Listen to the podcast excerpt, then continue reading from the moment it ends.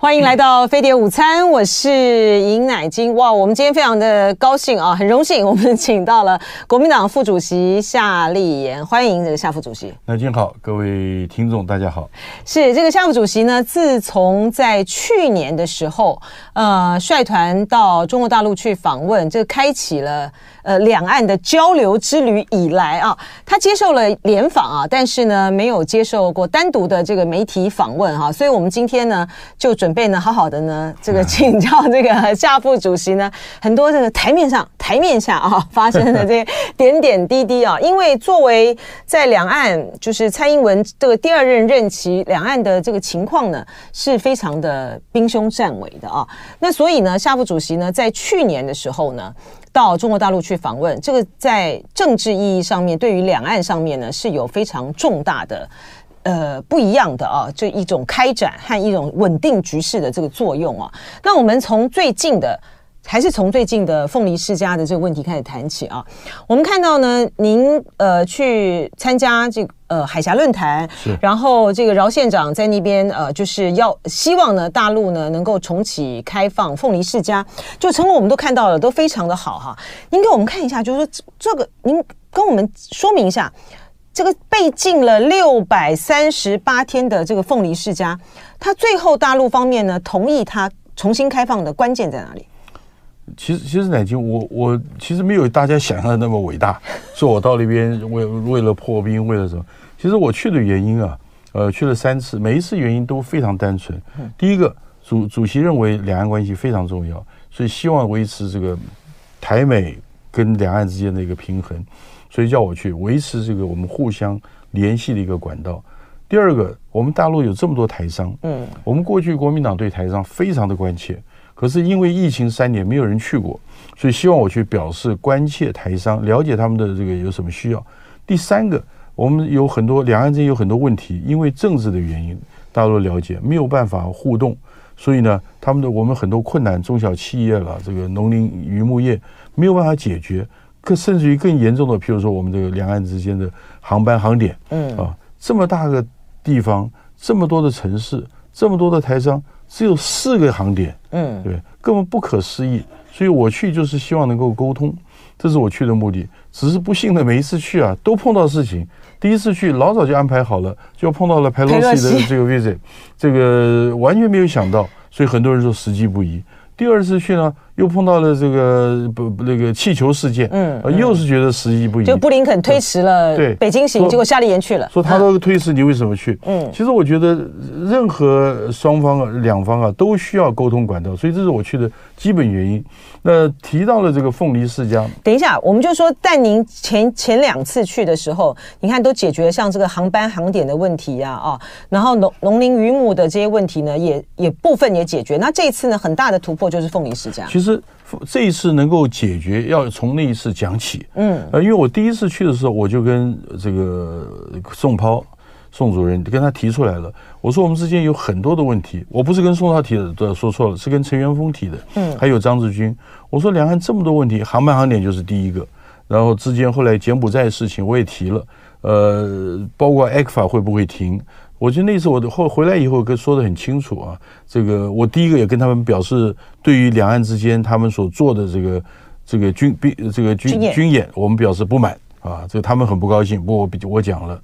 呃，其中最重要的是我讲到这个攸关中小企业、农林渔牧的这些问题，我举了就例子就是世家跟龙胆石斑，嗯，呃，其他还有一些，所以我第一次就提了，第二次更具体一点，我说我们台东这边他们有不只是感觉到问题的存在，而且他们也找到了解决的方法，他们把解决方法可以提给这个。台办让他们了解，这一次去才正式的解决，所以我觉得是有一定的这个逻辑啊。那凤梨世家还有石斑鱼这些之所以被禁啊，当然有各种原因，呃，一个是政治的，一个是技术上的。呃，政治原因是因为他们提出来之后，问题提出来之后，这个没有双方没有沟通管道啊，他们不愿意跟民进党政府沟通，所以就这是一个一个理由。第二个其实是一个他们认为是很严重，就是。呃，这些凤梨世家或者石斑鱼上面发现有病虫害，嗯啊，所谓介壳虫好像叫，对对，有这个问题，那这个问题怎么解决？那政府不沟通，那就双方就没有沟通，这个管道也就一直解决不了。所以台东市政府呢，台东县政府呢，就非常呃认真的，而且很诚心诚意的希望把这个问题解决。那他们解决的方法呢，他们去找了台东大学嗯一个实验室里面，找出怎么检查，然后出怎么样的证明。然后这个方法提出来之后，他们在我记得是二月我回来以后，他们又县他副县长去了一趟，把他这个方法提出来。那大陆方面觉得是很具体可行，所以就开始思考怎么开放。那这一次去的时候，呃，不但是我在正式演讲里面提出来，呃，饶县长，嗯，饶县长那次演讲讲得非常好。呃，我还记得他讲到一半的时候，这个王王沪宁坐在我旁边，他侧过头来说：“他说这个问题可不可以解决？”我说：“按照我的了解，应该是可以解决。”哦，他说：“这个你跟宋涛宋主任好好谈一谈，他说这个问题要解决。因为饶饶县长那个演讲讲的很很感动人，很平实，可是很感动人。所以我觉得这个是各种因各种原因造成的这这一次的问题可以解决。哦，所以就是饶县长的这个演讲感动了王沪宁。你可以讲有有，我觉得是有他的一定的作用啊。嗯就起码加速了那个速度，对，对不对？对，因为很快就宣布开放了。对。那我们也知道，就是国民党在这中间的时候呢，在这过程之中呢，像邓代贤啊，啊，他们都帮了很多的忙啊，传递了很多的这个讯息。那因为重新开放了凤梨世家，所以现在像什么呃凤凤梨啦、文旦柚啊、柠檬啊，也希望这个比照办理哈。呃，他们有来寻求国民党的协助吗？呃，我们有人来接触我们哈，这个不管是大陆工作部或者是个人，像邓邓副主任，你刚刚你提到的，其实我我最近在中常会的时候，我呃报告我的大陆之行，我也说过，我们没有只只提出这个国民党执政的现实，像我第一次去的时候，我就提出来说，譬如凤梨世家，譬如龙胆石斑，嗯，龙胆石斑最大宗的这个养殖的地方是在屏东，屏东，屏东是民进党执政的。所以我那天讲说，我们国民党真的是没有一党之师啊！我们只要能够关系到我们台湾民众、中小企业、农渔牧这种中这一般民众生计的，我们都尽量提出来。我这次在在这个海峡海峡论坛演讲的时候，我也讲过，我希望双方能够解决掉关系国民生计的这些问题。对，所以我们没有没有说只去注意到了。国民党执政的这县市，我们通通注意到了。所以国民党会去主动的协助呃农渔民解决这方面的问题。那下一个重要的重大的目标就是龙胆石斑，是吗？因为龙胆石斑很快九月就是它的旺季了。我我们希望啊，这些业者自己也要去思考一下，对方提出来的所谓带有不管是病虫害啦、病菌啦、细菌这些禁药的使用，呃，是不是真的？如果是真的话，我们自己要改善。啊，那如果不是，我们来帮忙提出来。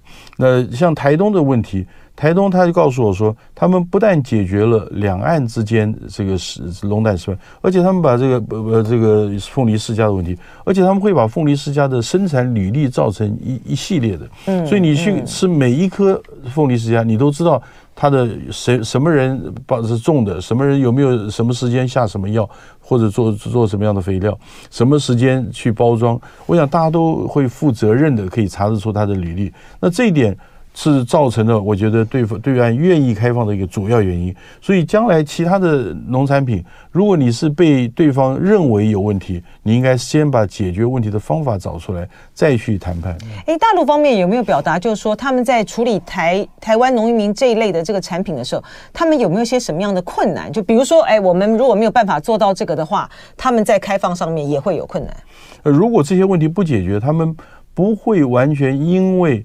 政治的考虑就开放，我觉得他们对他们来讲，他们现在民呃一般人民的声音也蛮大的啊。我们常讲，我们网络上多这个批评我们的声音多少。他说，你应该看看我们的网络，嗯，他们的网络更是可怕。所以我觉得他们现在也注意到了这些实际上问题的解决，我觉得这一点非常重要。所以下一个重要的目标就是龙胆石斑。我我相信，如果龙胆石斑都准备好了啊，我们很愿意。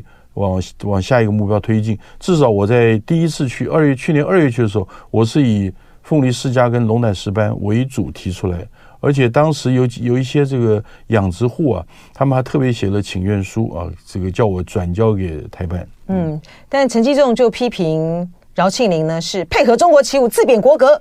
我我不晓得哪一点国格我们被损害到了。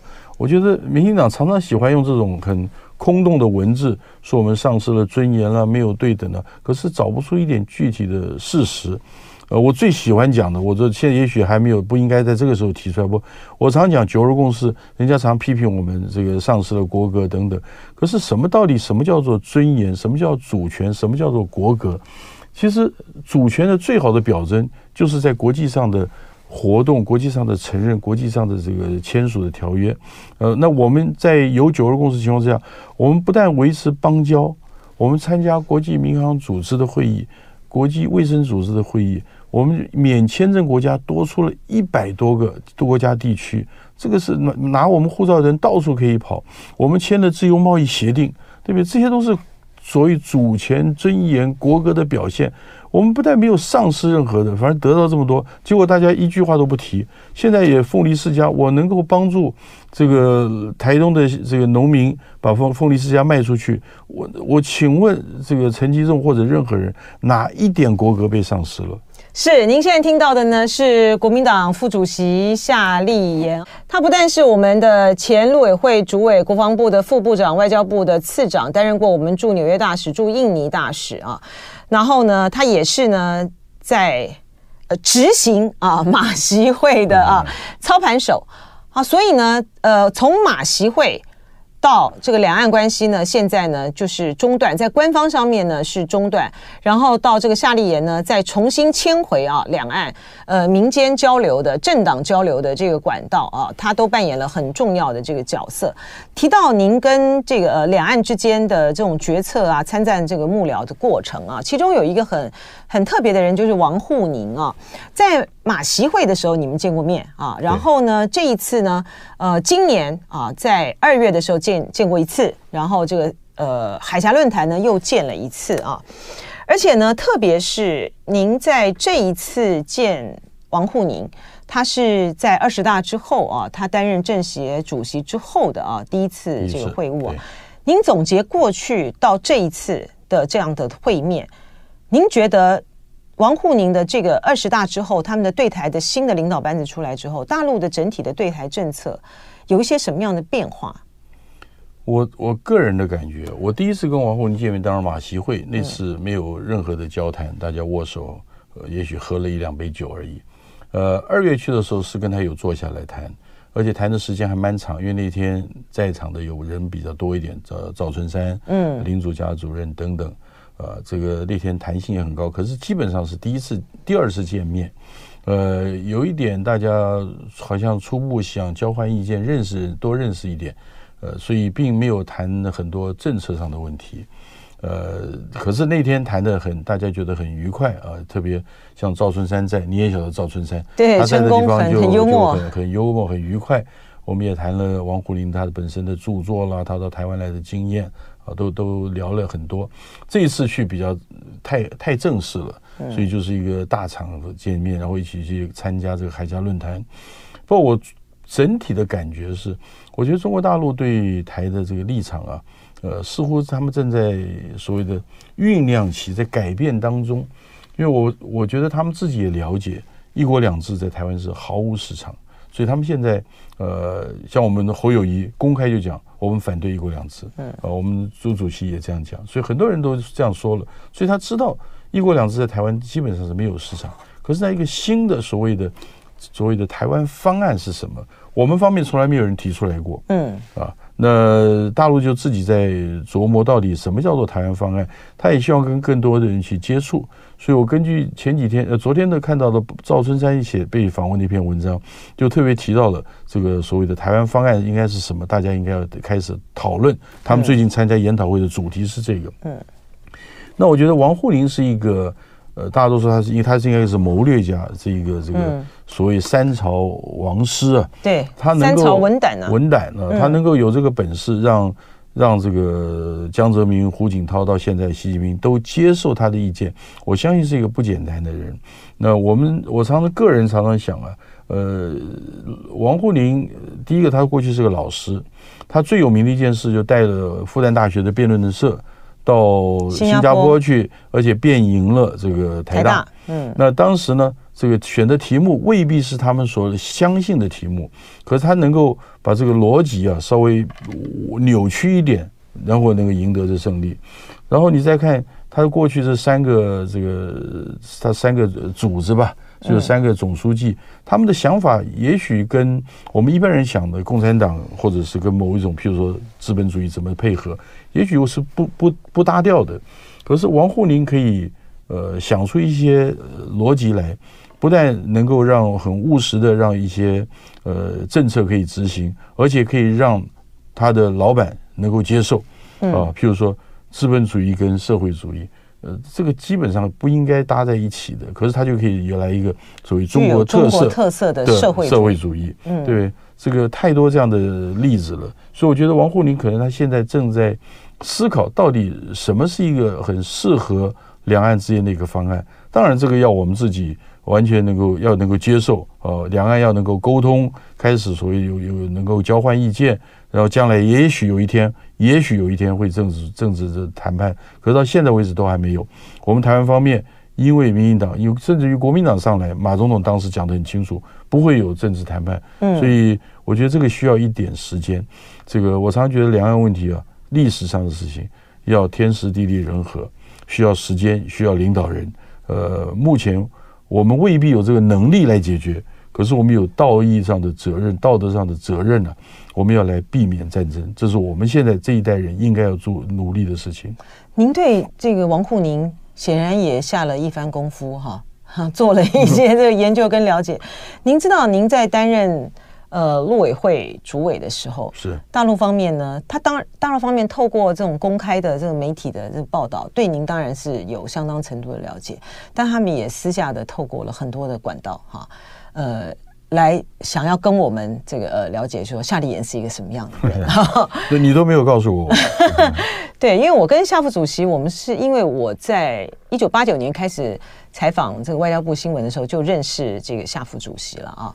那所以他当然也都知道，就是他们大陆方面也都知道，说是你跟这个媒体这个部分大家的熟悉嘛。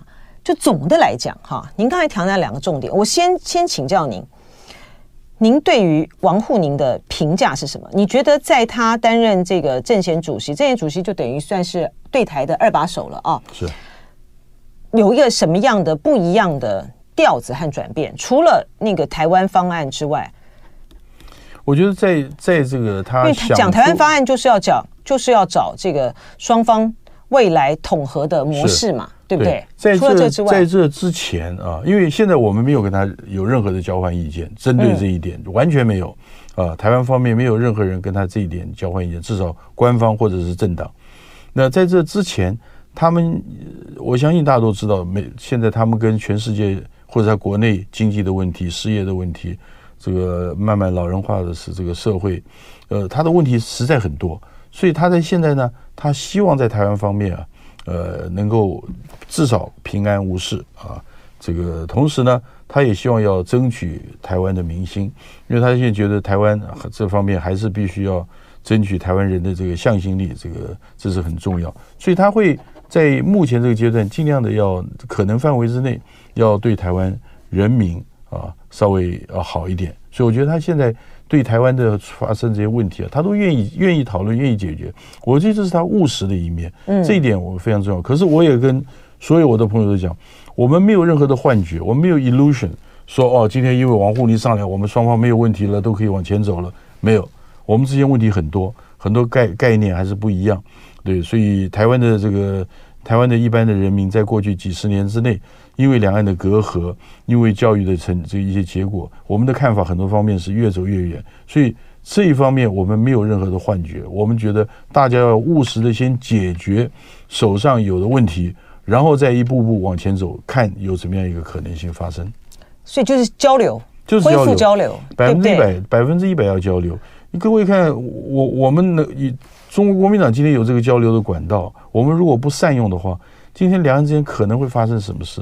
我多年前就跟很多外外国朋友讲，我我认为两岸之间是非常危险的，不是任何人想要打仗，而是当意外发生的时候没有沟通的管道，这是非常危险的。各位看看美国，美国人急得要死，希望能够跟中国大陆这个交换接接触，能够交流，对，不止他的政治部门，他的国防部门，他的这个金融方面，嗯，一每一个人都急得不得了的希望跟中国大陆，结果中国大陆把门关起来。当然，最近布林肯去过了，这个这个康达去过了，可是我觉得他们希望有更多的管道。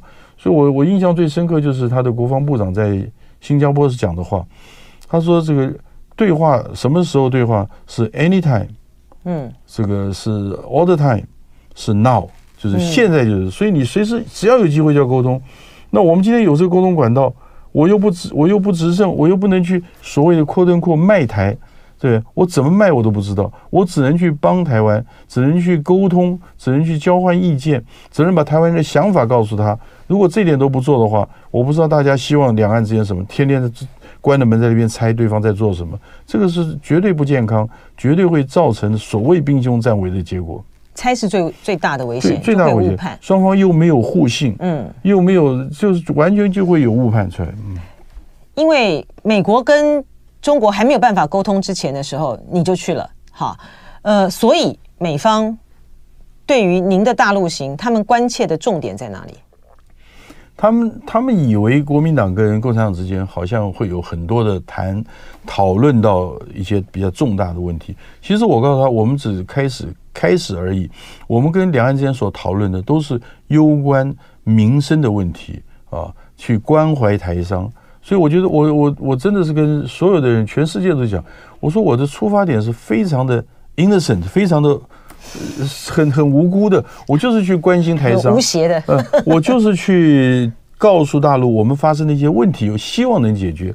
我没有去做从事任何的政治政治的这个讨论，完全没有，更不要讲谈判。我没有被授权，我也知道我自己担任过陆委会主委，没有被授权，没没有这个能力，没有这个权利，我怎么去谈判？所以我就是去关心台商，讨论到希望能够解决的。台湾中小企业农一般人的生活的问题，您的意思似乎也透露，美方很担，美方会担心国民党跟这个中国共产党进行任何政治议题的谈判吗？不，美国人很关心我们到底去做什么，他们很很希望了解，如此而已。嗯，也没有，他也没有鼓励，也没有不鼓励，也没有什么，他们也承认对话是好的。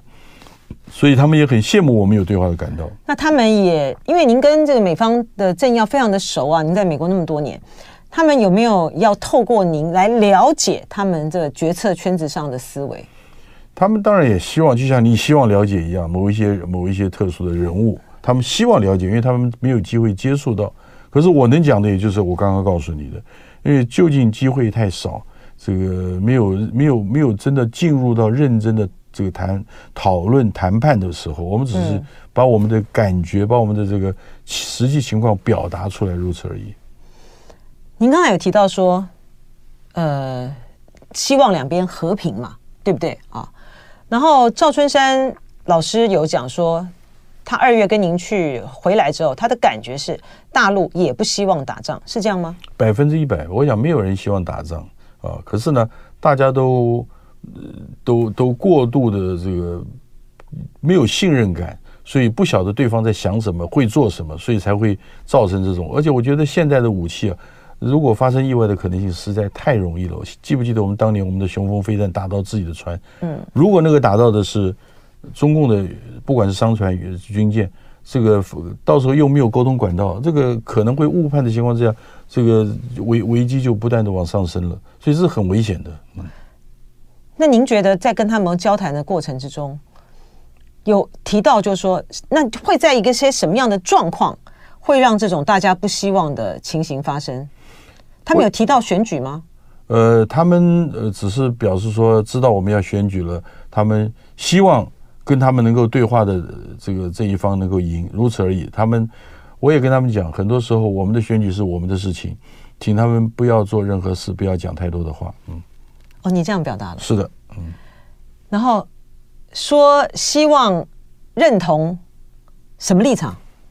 这个我想大家都晓得，他们希望什么人赢，这个是不必多说了。只是说我们之间没有针对选举事情多多做这这这个谈判谈话。可以方便透露是王沪宁还是宋涛表达这样子的意见吗？呃，我想基本上是台办的这个系统。嗯，哎，这就有意思了哈，因为呢，这个呃王，因为呢秦刚在和呃这个布林肯谈的时候，他们也谈到了台湾的这个选举啊。王毅在和苏利文谈话的时候呢，也率先就谈到了台湾的选举。他说不希望这个二零二四年的台湾选举有一些鲁莽的行为啊。那秦刚呢就想了解美国对于呃台湾的这总统下选的这个态度。那您刚才已经表达，就希望大陆不要，就是叫大陆呼吁的，就不要介入嘛啊。所以大陆也就是这样子表达了一下意立场而已。对，他们只是很关心，嗯，希望他们比较比较喜欢的政党那位，他们他们只是关心。可是我跟你讲，这是我们自己的事情啊。这个过去的历史的经验告诉我们，他们关心太多反而是不好的。那讲到这个关心的问题啊，您在。去年去大陆访问的时候，那个时候因为九合一选举嘛，是，所以呢就有呃一些国民党的市长或者是县市长的这个候选人，就是担心说啊，你去啊对这个选情不好。结果呢，现在这个后来这个去年九合一大选，国民党赢了嘛，是。今年呢，侯友谊你们的总统候选人对于中国国民党，您跟这个大陆方面的这个交流，他的立场看法是什么呢？呃，基本上我相信他是也主张要有多多交流、多互动，这是没有问题的。嗯，所以我们会继续交流互动跟中国大陆。您觉得对于选情呢？我觉得过去九合一证明了两岸之间的沟通是其实是老百姓需要的。你现在看一般的民调做出来，大概百分之七十几的的民众都希望。这个两岸有交通、有交流的沟通沟通的管道，所以我觉得一般民众认为这是这是健康正面的。那我相信，对于明年大选呢，没有人希望看到两岸发生冲突。所以，如果政府不能，呃，国民党可以有沟通的管道，这个我相信民众也是乐见的。这个过去呢，这个习近平讲过啊，就是如果没有九二共识的话，就地动山摇了啊。嗯、在明年的这个选举上面。大陆方面呢，有没有把这个态度呢表达的再一次的强化？我想大陆一直认为两岸之间沟通的最重要的基础就是九二共识，可是呢，这个很遗憾的，九二共识在台湾被完全扭曲、妖魔化，所以现在很多政治人物不敢提这个九二共识这四个字啊。那我觉得，第一个大家要有一个充分的了解，九二共识是当年是我们提出来，对方。被接受的。第二个，当年我们的根据是这个李总统所主持的一个会议里面通过的一个中国决议，当时就是一中各表。嗯，那没有一中各表，绝对不会有九二共识，这是百分之一百的。没有九二共识，也就不会有后来的孤汪会谈、二十三项协议以及后来的马习会。所以这是大家了解。那九二共识并不是像外界所讲的，就是一国两制了，这是完全不是事实啊！中国大陆也不断的解释，可是似乎民众不愿意听。那如果你今天不讲九二共识，其实关键是九二共识的核心价值是什么？它的核心价值是两岸同属一中。对我们来讲，一中没有问题，我们的宪法是一中宪法，所以呢，就是两岸同属一个中华民国，这是马总统在大陆上去讲得清清楚楚的。所以今天只要遵照中华民国宪法来执行，呃，尤其是两岸人民关系条例来这个进行两岸关系的这个这个推动，我觉得这一点就就是九二共识的核心价值。关键在两岸之间，他们对某些特定人物有没有互信？譬如说蔡英文讲了这么多法律，可是他们不相信他，所以就没有用。也许他对中国民党信任度够，所以呢，只要我们坚持宪法。坚持两人民关系条例，我觉得这个问题并不是说百分之一百一定要往这个往这个大家一般人思考的方向走。啊，刚才这个夏副主席提到有关于九二共识的问题，呃，大陆立场就很清楚了啊，他们希望他们喜欢的候选人当选啊。那九二共识呢，其实就是就两岸关系来讲，呃，就是定海神针了哈。但是因为被污名化了，很多人都不愿意提啊。那最明显的就是侯友谊啊，我们到现在还没有听侯友谊讲啊，国民党怎么看这个问题？我觉得侯友谊在某一个时间他会讲出来的，他现在基本上是最近提到尊重九二共识的这个这个过去的这个精神呢，求同存异啊，呃，这个遵照中华民国的宪法、两岸人民关系条例，其实基本上已经把九二共识的内容全部讲清楚了。所以他也我我觉得对他来讲，九二共识不应该不是一个问题，呃，特别他他所这个这个被他被。推出来选举的这个政党中国国民党，在党章党纲里面讲得很清楚，我们是尊重九二共识、一中各表，反对台独、求同存异。我觉得这一点他呃非常非常了解，所以我觉得应该对他来讲不是一个问题。哦，好，那我们就等着看，哈哈，就是到底什么时候侯友谊呢会在这个问题上面比较一个清楚的表态。您的另外，另外刚刚您提到的中国大陆。他希望他喜欢的政党，这是他一一厢情愿的想法。我我在当时跟他说，这是我们内部的事情，对他来讲，请他不必做任何事，说任何话。我们自己会选择选出我们未来的领导人，选出我们的总总统。是这个，呃，您这个表态就非常的重要了，对不对？因为这个就是，这就是站在台湾的主体性，对不对？对，这就是台湾的国格嘛，哈。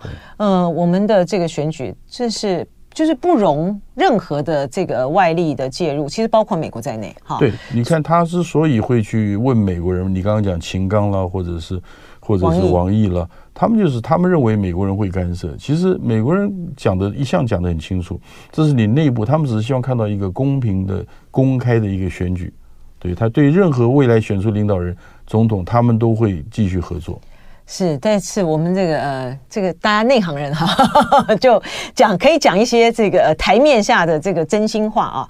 呃，就美国，我很好奇啊，您也是负责这个国民党这个对美关系、对外关系的啊。就从您这个您您上来之后，跟黄介正你们到了美国去了也好好多趟啊，然后加上这个最近以来的这些的接触，你觉得？美国现在怎么看待这个国民党的总统候选人以及国民党的两岸政策？嗯，我不断的告诉美国人了，其实我从四年前，我曾经在和在这个韩国瑜选举的时候，我就曾经自己跟几个朋友，这个对外关系协会的同事一起去。我当时告诉美国人，我说我有三个讯息给你。第一个，台湾的民主啊，其实有很多的问题需要修补啊，不管是。妖魔化反对党了，或者是对这个选举机关、行政机关的不中立了，等等等等，很多问题。第二个，我说两岸关系非常危险，因为没有沟通的管道啊，随时会有意外发生。第三个，我说你们看中国国民党，不要每次讲中国国民党就立刻讲这个亲中的政党、统一的政党。我说中国国民党是一个了解两岸关系的重要，我们有能力、有意愿、有经验，而且有共同的政治基础可以来。管理两岸关系，这是我们中国国民党最重要的一个。我们可以管理两个，我们不是亲中，我们没有主张要立即的做这个做那个，我们也主张维持一个有序的往前推动一个活很有动力的一个现况往前进。未来是什么？我们现在不知道，可是我们会维持和平，维持繁荣。他们究竟现在在中美关系他们的判断上面，我们看到的是。呃，拜登政府希望缓和跟这个中国大陆的紧张关系。那在两岸上面，他们也希望未来的台湾领导人是能够缓和两岸关系的吗？我我觉得任何人都希望看到一个缓和两岸关系的领导人上台。这个呃，如果会造成兵凶战危，对没有对任何人都没有好处的，包括美国，包括我们邻邻邻近的日本、韩国等等，大家都希望看到两岸和平，对，因为。按照他们讲的，这么多的这个货柜船经过台湾海峡，这么多的能源要经过台湾海峡，所以没有人想看到战争。所以我觉得这是一个等于是全世界的应该是一个共识。那我我们有这个能力来维持和平，为什么一般民众会不选择我们呢？我觉得这是一个很很容易的选择，就是你要和平，你你要有序，你就选择一个有沟通管道的国民党。你如果不在乎打仗，请你去投那一位。那个那个务实的台独工作者，务实的台湾台独工作者拿了扫把都愿意打仗的这个这个政党，美国真的是这样吗？就是说，如果说是一个不像国民党就被他们认为是亲中的这个政党，而是一个完全能够配合美国利益的，要他当棋子就当棋子，往前冲就往前冲的这样一个政党，这个对美国来讲不是更好用吗？呃，好用未必是符合他国家利益啊。对，我觉得他的国家利益最重要。他的国家利益，目前你真的认为美国人已经完全准备好回到这所谓 Indo-Pacific 这个这个这个这个这个地区吗？能够来应付一切发生的危险吗？美国人未必准备好了。所以我觉得现在发生冲突对任何一方都不是都没有好处的。哎，您讲这个有意思哦。您说美国未必准备好，他要呃在针对这个印太这边有发生这个威胁哈的这样的状况，你觉得美国未必准备好了？因为美国人谈这个所谓所谓印印太这个 Indo-Pacific Security，也就是近几年的事情，嗯，对不对？嗯，他的这个各方面的准备工作，我认为未必准备好。我不晓得，我我我不是一个军事专家。我只您讲的这个是，我只是感觉到他们可能需要更多的时间，嗯，对不对？那中国大陆也不需要，也中国大陆也未必准备好了。所以我觉得这个两个两个大强权之间。这个发生冲突对任何一方都没有好处。这个很像这个米，就是您的这个判断呢，可能跟就像跟米里这两天这段时间讲的其实很接近的哈。就说他认为在二零二七年的时候呢，呃，没有看出来，就是说大陆要对台这个动武哈。然后呢，他希望呢，美国现在做的就是要形成一个威吓的一个态势嘛。让中国大陆觉得说，他永远不要去，不敢去做出这个决定，而且他希望习主席每天醒来会说，今天不适合行动，哈，那这个决定呢，永远不会做出来。所以你觉得双方现在呢都在准备？二零二七这个这个日日期是谁讲出来的？都是美国人，就是美国人讲出来的，全部是美国人讲。对啊，中国大陆传，中国人讲只是想希望二零二七的时候他们做好准备，可他没有说我二零二七要发动。对不对？所以我觉得，我觉得现在美国人，我觉得比较务实的来来来看这个美中之间的关系啊。如果大家都不希望打仗，都希望有对话的管道，我觉得这个是最最关键。至于说他希望这个习近平每一天，我觉得好像不是他讲，我记得是 Tom Friedman 参加远见的时候，他有提到这一点。他说台台湾人他只希望说你们你们最好祈祷习近平每天起来的时候都认为 Not today 不是今天。对，其实。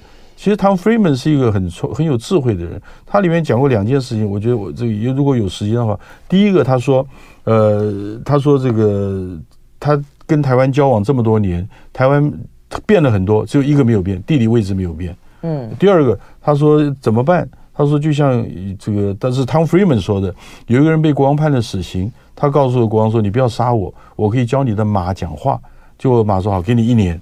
就他就回家，他太太说：“你疯了，马怎么会讲话？”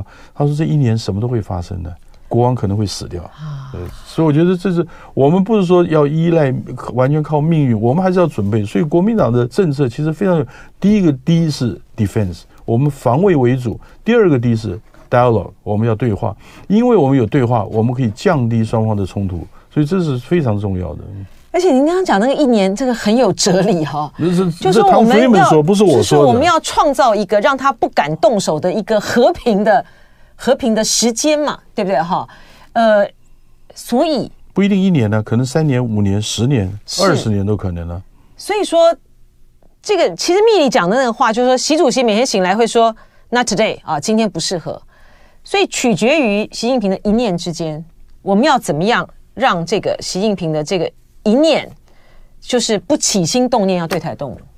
你如果是一个台独务实的台独工作者，担任担任中华民国的总统，你认为习近平每天起来会不往那个方向想吗？